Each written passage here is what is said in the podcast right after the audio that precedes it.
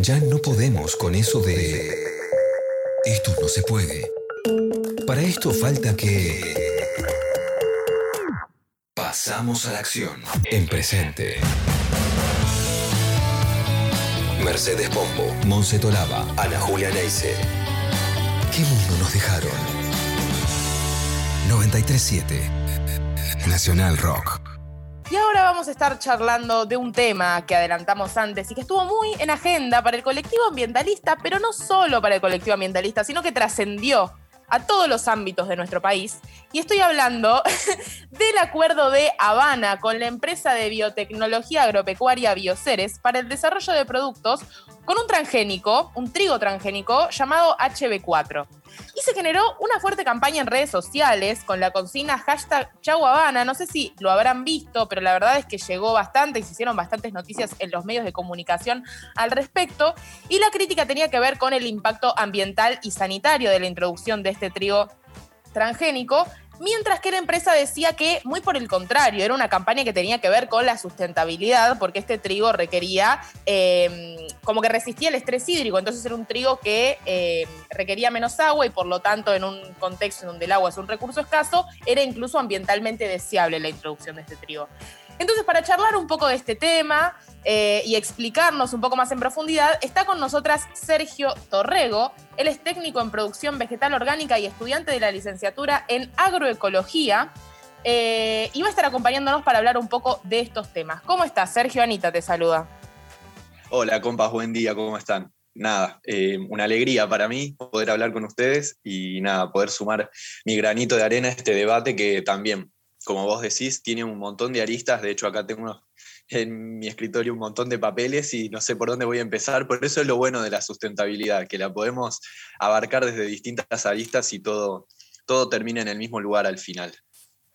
Totalmente, es un placer para nosotras también hablar con vos. Tenemos un ratito para charlar tranqui y que nos cuentes todo lo que tenés para aportarnos. Pero por ahí para arrancar a charlar eh, y, digamos, y tomar la excusa de lo de Habana como punto de partida para hablar de todos estos temas, queríamos preguntarte qué opinás efectivamente de la introducción de este trigo HB4 y de la campaña de Habana con Bioceres. O sea, ¿es realmente tan grave esta introducción? ¿Qué opinión tenés de toda la situación? Como para empezar a poner en contexto y, hablar del resto de las cosas también. Bueno, en primer lugar, eh, me parece que una de las cuestiones más eh, de fondo que tendría que el modelo de ciencia y técnica eh, de la nación discutir tiene que ver con esta cuestión de la sustentabilidad. Porque evidentemente la sustentabilidad es un concepto tan complejo y muchas veces también tan ambiguo que no debería serlo pero que se, aprovecha y se usa de esa manera para que una empresa de biotecnología o Monsanto o cualquier otra empresa pueda hablar de sustentabilidad eh, con la misma categoría que un movimiento de trabajadores rurales que trabajan en pos de la agroecología nacional. Entonces me parece que ahí hay un primer, un primer punto a laburar fuerte, digamos, a definir la sustentabilidad y, no es fácil definir la sustentabilidad porque tenemos normalmente una definición bastante trillada que es la capacidad de sostener procesos productivos en el tiempo o el respeto al derecho de las generaciones futuras a acceder a los mismos bienes y recursos que hemos accedido, que han accedido nuestras generaciones o las pasadas. Pero la sustentabilidad tiene una vuelta de rosca mucho más compleja que eso, que tiene que ver con analizar múltiples variables, no solamente ambientales, como lo está haciendo esta empresa de biotecnología, al eh, reducir la discusión al recurso agua, sino que tiene además variables sociales, variables, eh, variables económicas y variables políticas mucho más complejas en las cuales desde el vamos podríamos decir que no, que no adhiere a un modelo de sustentabilidad. Eso desde el primer lugar. Después también me genera un poco de dolor y de tristeza em, que el modelo de ciencia y técnica nacional esté detrás de esto, ¿sí? que, que CONICET, la Universidad Nacional del Litoral y el Ministerio de Ciencia y Técnica hayan, hayan trabajado en este, en este desarrollo, porque me parece que está totalmente alejado de las necesidades del taxista y del ciudadano a pie que con sus impuestos eh, abona y paga este modelo de ciencia y técnica, y, estando cerca de ese modelo, porque tengo muchas personas queridas que, trabajan en CONICET, es muy frecuente también escuchar del lado del investigador, de la investigadora, que, no se siente contenida o, o valorada por la sociedad en general, por su trabajo, tanto en términos salariales como en términos de calidad eh, o de derechos laborales. Em, pero también nos pasa esto como sociedad, que el modelo de ciencia y técnica, por cada una buena que nos da para mejorar nuestra calidad de vida, muchas veces nos mete una de estas que, no, no, van en, relación con las necesidades eh, materiales del pueblo. Y ahí me puedo meter un poquito más en este trigo, digamos, para empezar ya a desmenuzarlo. ¿Y eh, cuál es la gran bandera de, este modelo, de, este trigo HB4? ¿no? Tiene, tiene, dos. Una que es la que va al frente, que es como la más linda, la más blanca, la, que suelen eh, eh, llevar más adelante, que tiene que ver con esta resistencia a la sequía. ¿no? Ok, estamos en contexto de cambio climático, de crisis hídrica en muchos lugares del país y, y todas las proyecciones de cambio climático nos dicen que esto va a seguir igual o peor. Entonces, desde ese punto de vista, tiene sentido pensar y, laburar en pos de, variedades o de estrategias que permitan a los cultivos seguir creciendo ante la escasez de un recurso que es limitante como el agua, que es uno de los dos recursos o tres recursos más fundamentales para el crecimiento fisiológico de cualquier eh, especie vegetal. Hasta ahí, ok. Pero lo que devela esto, lo que devela esta intención de, lograr una resistencia a la sequía a través de la modificación en un gen, es un, paradigma epistemológico reduccionista y este paradigma está muy fuertemente metido en, todos los modelos de ciencia y técnica en el mundo y Argentina no es la excepción. Eh, y el modelo reduccionista, digamos, como para esquematizarlo muy simplemente, cree que el todo es la suma de las partes. O sea que si yo fragmento la realidad y la, desarmo en pedacitos chiquitos, si yo hago una disección del, animal y sumo todos los órganos y los sistemas, obtengo finalmente el ente o el organismo completo con sus propiedades completas. Y eso ya la experiencia ha demostrado que es un error, que cuando fragmentamos la realidad y la analizamos de manera atomizada, no podemos nunca prever las consecuencias a largo plazo que van a tener esas modificaciones, porque la realidad es compleja. Y en ese sentido, la agroecología u, otras eh, perspectivas proponen que desde un primer momento los análisis y los abordajes se hagan de manera holística, integral, eh, sumando todas estas aristas que tienen que ver con lo social, lo ecológico, lo político, lo económico, todo al mismo tiempo. ¿sí?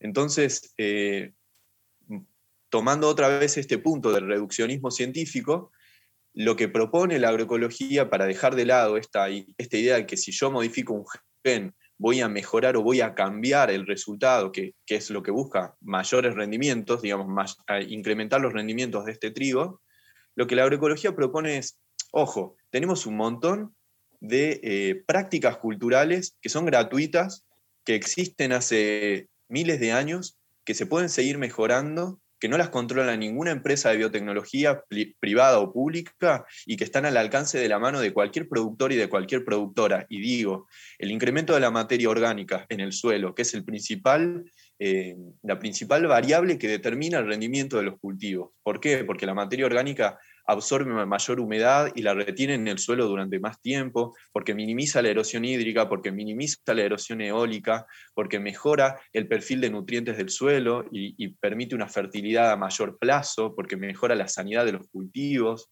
porque tenemos también asociaciones de cultivos que permiten incrementar más aún la, fertilidad y la humedad de los suelos, porque podemos trabajar en sistemas de labranzas mínimas o labranzas eh, menos eh, violentas hacia el suelo, más conservativas.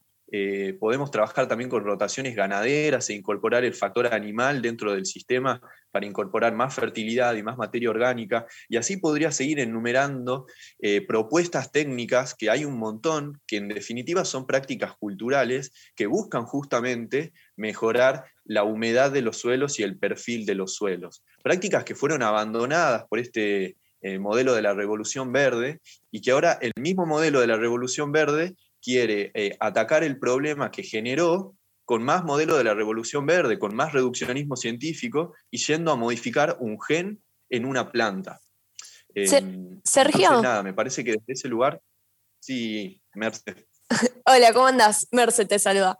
Em, te quería preguntar un poco para profundizar eh, para los oyentes que nos están escuchando, sobre todo en qué es la agroecología, aparte de, estas implicancias que vos contabas recién, porque bueno, como, como vos decías, creo que uno de los problemas es que eh, este, este suceso puntual, esta asociación entre Bioceres y Habana, tiene que ver con un modelo mucho más profundo que es nuestro modelo agroalimentario y em, que, implica una serie de problemáticas socioambientales, pero siempre surge eh, el cuestionamiento que en, términos de alimentos, de producción de alimentos para lo que se necesita hoy en día, eh, no, no sería eficiente ningún otro sistema. Y bueno, frente a esto también surge la agroecología como otra, otra opción. ¿Qué implica la, agroecología? ¿Es realmente eficiente para la producción de alimentos? Eh, bueno, profundizar sobre toda esta cuestión. Bien, bueno, la agroecología es muchas cosas. Yo, eh, para simplificarla, muchas veces digo que la agroecología es la revolución de lo obvio, lo que siempre, lo que siempre fue y, lo que está al alcance de la mano. La agroecología no es un modelo, no es un sistema de producción de alimentos. La agroecología es un paradigma epistemológico revolucionario que justamente surge por oposición al modelo de la revolución verde, al modelo de la industrialización de los sistemas agroalimentarios, del positivismo científico.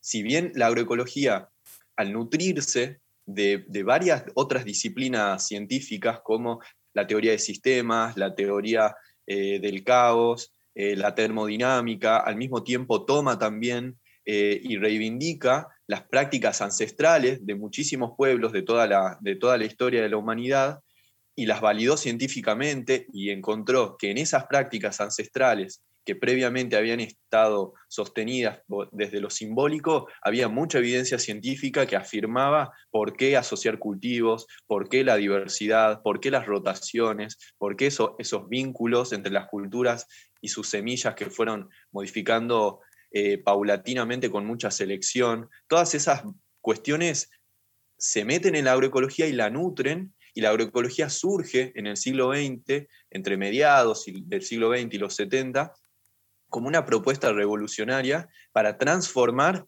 ese modelo agroalimentario que estaba generando. Primero, malnutrición, porque es mentira que el modelo, el modelo que, hoy se enarbola como el modelo de, de alimentación del mundo alimente al mundo, pero además estaba generando un montón de consecuencias en, la salud de los ecosistemas y de las poblaciones que no estaban siendo tenidas en cuenta. Entonces la agroecología surge de como, esa, como esa oposición, como ese rechazo, y después empieza a transitar, y ya lleva un par de décadas transitando, la propuesta concreta, ¿no? Pasar de, de la crítica a la propuesta, y hoy en Argentina podemos encontrar un montón de propuestas exitosas en todo el país, desde pequeñas huertas eh, familiares o barriales hasta empresas de 650 hectáreas como es Chacra La Aurora en eh, Benito Juárez, si no me equivoco, que es una chacra modelo que la FAO misma utiliza para eh, mostrar al mundo cómo se puede hacer agroecología a gran escala y en un modelo empresarial.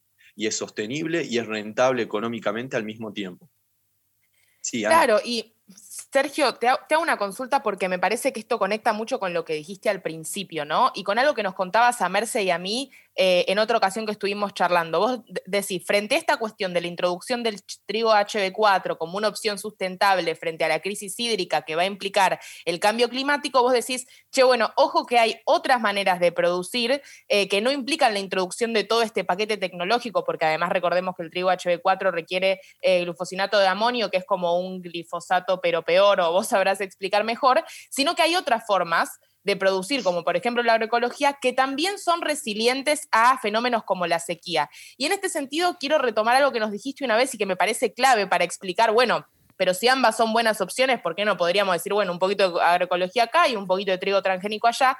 Y es que vos explicabas que la agroecología era como intensiva en, en, conocimiento y cómo usar los ecosistemas de la mejor manera posible, pero que lo que tiene de malo este modelo agroalimentario, entre muchas otras cosas, es que es intensivo en combustibles fósiles, que este paquete tecnológico que se, que se mete, digamos, en la producción no es inocuo, sino que eh, en un contexto de cambio climático es totalmente contradictorio seguir usándolo, ¿no? Tal cual, tal cual. entonces, em, a mí lo que me pasa, y, supongo que es lo que le pasa a muchas personas, es muy fácil, es más fácil definir algo por oposición a, otra cosa, digamos. Entonces, constantemente la, agroecología eh, se define como la oposición al modelo de la revolución verde, digamos, que es lo que está eh, intrínsecamente metido en, en este trigo HB4. Entonces, paso un poco más a la cuestión de Em, eh, los agroquímicos, que tiene que ver con esta otra ventaja que tiene este trigo, que es la resistencia a un herbicida, que es el fosinato de amonio, el cual hay un montón de estudios, y yo tampoco soy experto en toxicología, como para decir si es peor o mejor, pero más allá de eso, em, lo que hay que entender es que el paquete de la Revolución Verde, que es un paquete que prometió al mundo em, erradicar el hambre y que incrementó un montón la productividad de los ecosistemas eh, en todo el mundo, si bien incrementó esa productividad, lejos está primero de erradicar el hambre. Ahí hay que ser eh, muy categóricos a la hora de, parar un poco esa, argumentación, porque el hambre no fue nunca erradicado. Se duplicaron, se triplicaron, se cuatriplicaron los rendimientos por unidad de superficie hasta un determinado momento de la historia. Ahora ya no están aumentando ese ritmo y tiene que ver con un montón de otras variables y aún así no erradicaron el hambre, porque el problema del hambre es un problema político y económico, es un problema de redistribución de los alimentos y podemos ver que los países que son mayormente productores de alimentos son los que más población con hambre tienen. Entonces, en primer lugar, eh, no es cierto que este modelo erradique el hambre. Y además, no es cierto que minimice el uso de agroquímicos, que es otra de las cuestiones que plantea porque tenemos un montón de evidencias que demuestran que Argentina es, por ejemplo, uno de los países donde más agroquímicos se utilizan por habitante en todo el mundo. Y, esa tendencia solo va en alza y tiene que ver con que tanto las malezas como los insectos que queremos erradicar de estos ecosistemas utilizando eh, venenos se vuelven resistentes, es selección natural y cada vez que se vuelven más resistentes necesitamos utilizar mayores cantidades de estos eh, agroquímicos o agroquímicos nuevos con mayor toxicidad, con todas las consecuencias ambientales y para la salud que eso implica en nuestra sociedad, de las que ya se ha hablado un montón y no, no voy a profundizar. Pero en definitiva, este es un modelo eh, de un paquete cerrado que implica maquinaria, agroquímicos y semillas mejoradas, y que en definitiva fue pensado para una época de la historia, un momento en la humanidad que ya no existe más. Este modelo de la Revolución Verde fue pensado en los 60, 70, 80, cuando la energía era barata, cuando el clima estable y cuando el dólar y el petróleo tenían un precio de mercado internacional estable y los insumos agroquímicos, los insumos agropecuarios eran baratos. En ese mundo fue pensado este paquete. Hoy ese mundo no existe más. Hoy el precio del petróleo y del dólar son erráticos en todo el mundo y eso hace, encarece todos estos insumos sin los cuales no se puede producir con este modelo. Eh, el clima ha cambiado drásticamente, aumentando las inundaciones y aumentando las sequías en otros lugares. Entonces, un modelo universal que se quiso llevar a todas partes del mundo sin ser modificado, ahora no se adapta a las particularidades climáticas, sociales, políticas y económicas de cada rincón del mundo. Entonces, ¿desde qué lugar eh, el discurso de la revolución verde o del modelo agroexportador afirma que están alimentando al mundo si todas estas variables muestran que eso no es cierto? Sergio, y en relación a esto que decís, también algo que nos transmitías a mí y a Anita, era esta cuestión de que también por el hecho de que se necesitan cada vez más insumos, que esos insumos están dolarizados y que la rentabilidad no está aumentando exponencialmente como si pasaba en otra época, eh, también genera una problemática económica para los productores. Eh, así que bueno, te quería pedir que eh, si nos podías contar un poco más de, esta cuestión, del impacto ya desde lo estratégico y económico para el productor y también qué dificultades encuentran los productores eh, para eh, implementar otro tipo de modelo, porque la verdad es que si, si, hay un problema incluso en la rentabilidad económica, también muchas veces surge el cuestionamiento de por qué no hay una transición hacia otro tipo de esquema productivo. Buenísimo, sí. Eh, me encanta esta pregunta porque esta pregunta ya nos lleva más al plano del, bueno, ¿y ahora qué hacemos? Eh, ¿Cómo empezamos a, transformar los modelos agroalimentarios? Y ahí no te queda otra que trabajar con las familias productoras. Digamos, yo estoy convencido de que la gran mayoría de las familias productoras que sostienen este modelo de, revolución verde de paquetes tecnológicos, ya sea para la producción de trigo, de cereales en ciertos lugares del país, o para la producción de hortalizas en los grandes cinturones hortícolas del país, o para las economías regionales eh, para consumo interno y exportación que hay por todo el país, son víctimas. Están atrapadas, estas familias están atrapadas en un modelo que las sedujo en ese momento con una mayor rentabilidad entonces muchas familias productoras dejaron de lado los sistemas tradicionales que tenían de diversidad de cultivos, de rotaciones, y se volvieron especialistas en un cultivo para lograr escala, para lograr competitividad. Compraron el discurso de la competitividad en el cual muchísimas instituciones y empresas tuvieron un montón de complicidad para eso. ¿Y qué es lo que pasa? En ese momento, como, como bien decía, eh, los insumos eran baratos. Entonces, el margen que le quedaba a la familia productora entre el modelo productivo con insumos baratos y, el precio final de venta, un margen interesante y hacía el negocio rentable y todo iba bien. A medida que los insumos fueron volviéndose más caros, a medida que eh, los rendimientos por unidad de superficie fueron quedándose cada vez más estables porque hay un límite ecosistémico para seguir produciendo más por unidad de superficie y más aún si el suelo no está siendo cuidado y si el clima está siendo inestable. Entonces esos márgenes se están achicando cada vez más y muchísimas familias están encontrando en la agroecología una respuesta económica a su, a su calidad de vida porque lo que la agroecología busca disminuir esos insumos externos que necesita su sistema productivo para seguir adelante y de esa manera dejarles más margen de ganancia. ¿sí? Em, entonces, en ese sentido, ¿Qué es lo que busca la agroecología? Bueno, a través de estas rotaciones agrícolas ganaderas, incrementar la fertilidad sin tener que comprar fertilizantes. A través de las asociaciones de cultivos y el diseño de, los ecosistemas, aumentar la, la, diversidad efectiva y controlar biológicamente plagas que de otra manera habría que usar insecticidas.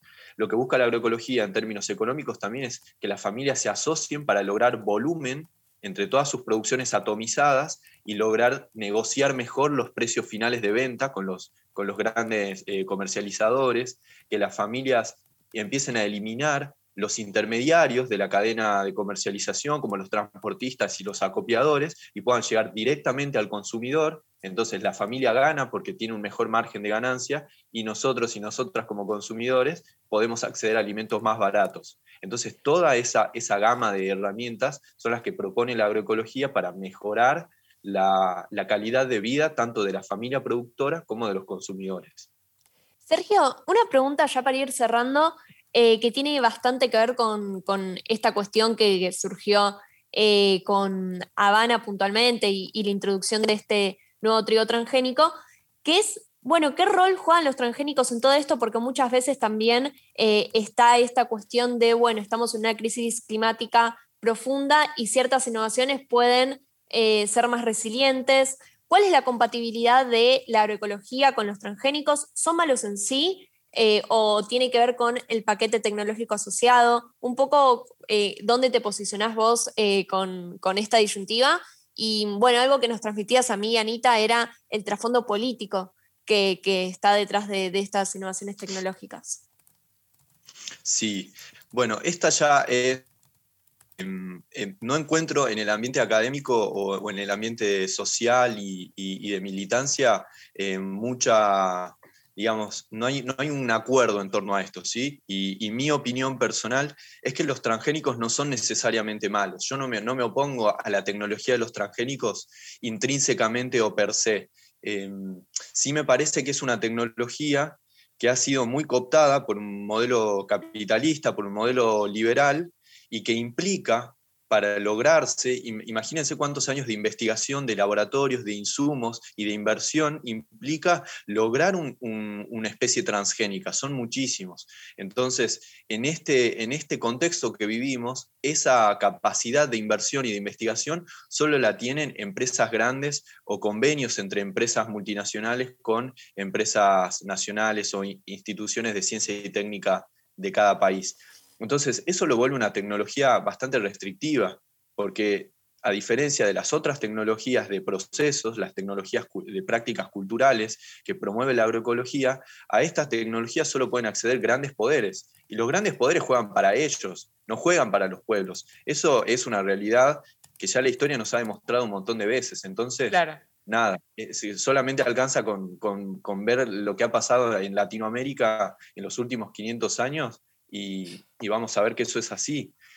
Después también me pasa que em, si solamente este trigo hubiera tenido la modificación a la sequía, yo quizás lo hubiera interpretado de otra forma. Me hubiera parecido eh, un error epistemológico de, otros colegas y, investigadores del país que, pecan de ser demasiado reduccionistas. Pero cuando pusieron además la resistencia a un herbicida súper tóxico, discursos no, quieren aceptarlo, me doy cuenta que hay más que, más que eso, digamos. Hay un, hay un negociado y hay por lo menos una vinculación muy fuerte con las empresas de fabricación de herbicidas y de agroquímicos que ganarían un montón, pero un montón de plata con la masificación de este cultivo en nuestro país.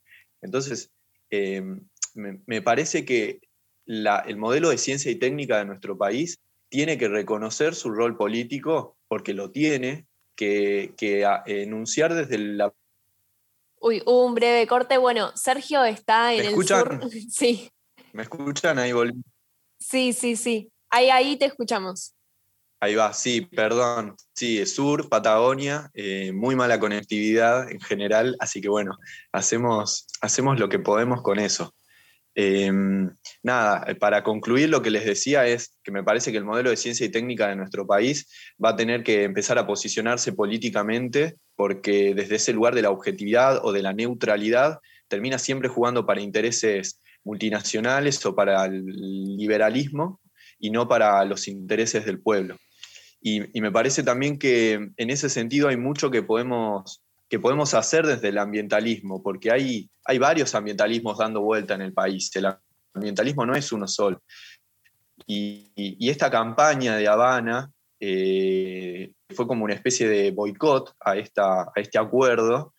A mí me hace preguntarme, ¿es el boicot la, herramienta definitiva y última que tenemos como, como militantes para transformar nuestra realidad? ¿No hay otras herramientas? Em, porque me parece que a veces caemos en una posición muy cómoda de criticar desde un, desde un departamento en Capital Federal, ¿sí? Y Argentina es muy amplia y tenemos muchísimas realidades y muchísimas eh, necesidades en el interior del país y necesitamos construir un modelo de ambientalismo popular que interpele también a las juventudes del interior del país, que interpele a las necesidades de, de las familias que están pasando muchísimas, muchísimas necesidades materiales en, todo el país. Y, por eso celebro la construcción que, noto que está empezando a suceder en el país de un ambientalismo popular latinoamericano y que tiene un montón de, ejemplos en la práctica, de, un montón de organizaciones políticas que se están... Uy, se, corta un poco, pero, pero bueno, estábamos escuchando a Sergio Torrego, que em, es, estudia la única licenciatura en agroecología en el país, eh, en la Universidad de Río Negro, que siempre es un lujo escucharlo. Bueno, con Anita lo, conocimos eh, justamente viajando al sur, recorrimos eh, bastantes instalaciones agroecológicas y realmente es muy importante esta perspectiva y sobre todo esto último que nos estaba comentando en cuanto a cuál tiene que ser el enfoque sobre este tipo de cuestiones que surgen. Así que bueno, cuando cuando nos pueda volver a, escuchar. Eh, agradecemos mucho, Sergio, por eh, estar en este programa